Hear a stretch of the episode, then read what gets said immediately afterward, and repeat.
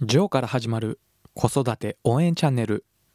このチャンネルではワンオペ経験7年のジョーが子育てを行う上での考え方悩みに関するアプローチ方法またビジネスのことを分かりやすく解説しています。このチャンネルを聞くことで自分を犠牲にしない子育てによって精神的にも経済的にも楽で楽しい子育て生活を送れるようになります。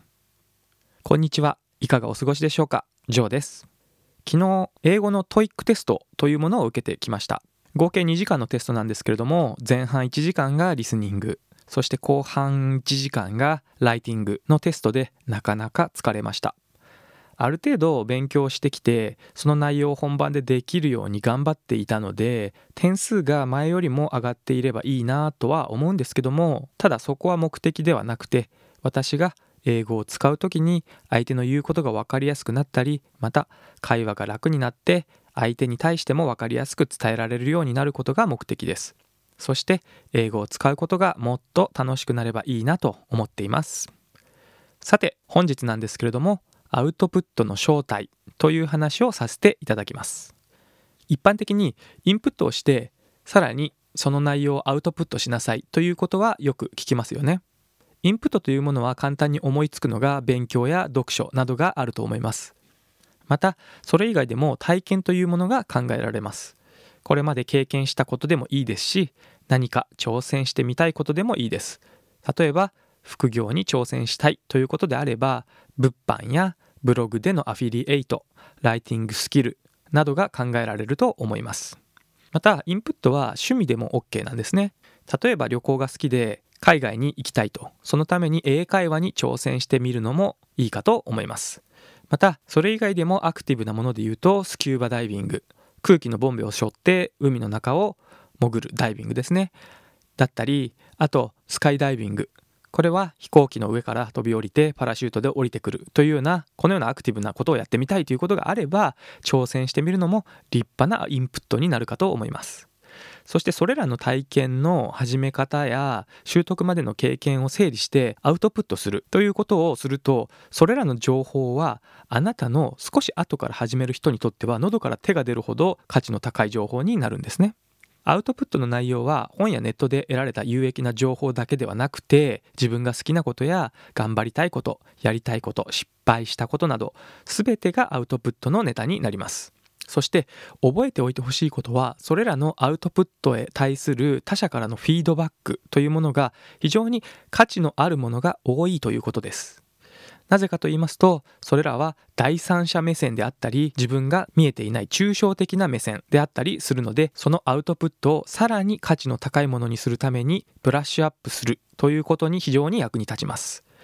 情報に抜けがあるかもしれませんしこんな情報を欲しがっている人が多いんだなということが分かったりするんですね。またアウトプットをする情報はその道のプロになったりまたその内容のトップである必要は全くありませんそれよりもユニークである方が価値は高くなるかと思います例えば得意なことで考えると私の場合は音楽が好きだったりあと水泳をやっていたり料理が好きだったりあとファッションが好きだったり他に DIY をしていたりしますね。そしてここで話している子育てなども考えられると思います。例えば子育てを行うこと自体もインプットになりますしそのために育児書を読んでいいと思った内容を試してみて結果をレビューしてみたり改善方法を自分で考えてもいいかと思います。その情報を整理するとアウトプットのネタになるんですね。そして私は学生時代に水泳をしていたため子供をプールに連れて行って水泳を教えたりすることもその方法がネタになるんですね。またその水泳を子供に習わせることもおすすめの習い事として紹介できます。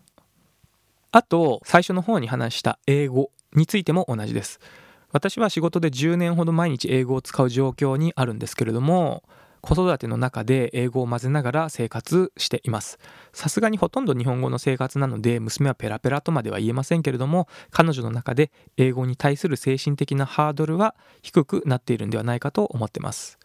というようなこの話もここでアウトプットするためのネタになっているんですね。少し得意なことや自分が苦に感じないことを生活の中で取り入れて組み合わせることでどんどんつながっていくんですね。そのつながりが自分だけのユニークさとなっていきます。生活をしているとある程度インプットというものは自然にできることが多いんですけれどもアウトプットは意識をしていく必要があります。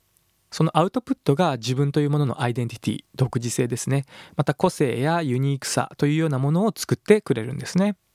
私は子育ての情報をメインに話しているので子育てに当てはめて子供にもこの考え方を教えられればいいなと思いながら育児をしていますがこれはビジネスの世界や同僚や部下それだけでなく友人や恋人など全ての人との付き合いの中でインプットとアウトプットをバランスよく取り入れることを意識すると自然と良好な関係ができていきますし自分自身も成長できます。今日はそんなワクワクな気持ちをかみしめながら話を終わりとさせていただきます。それではまた次回までありがとうございました。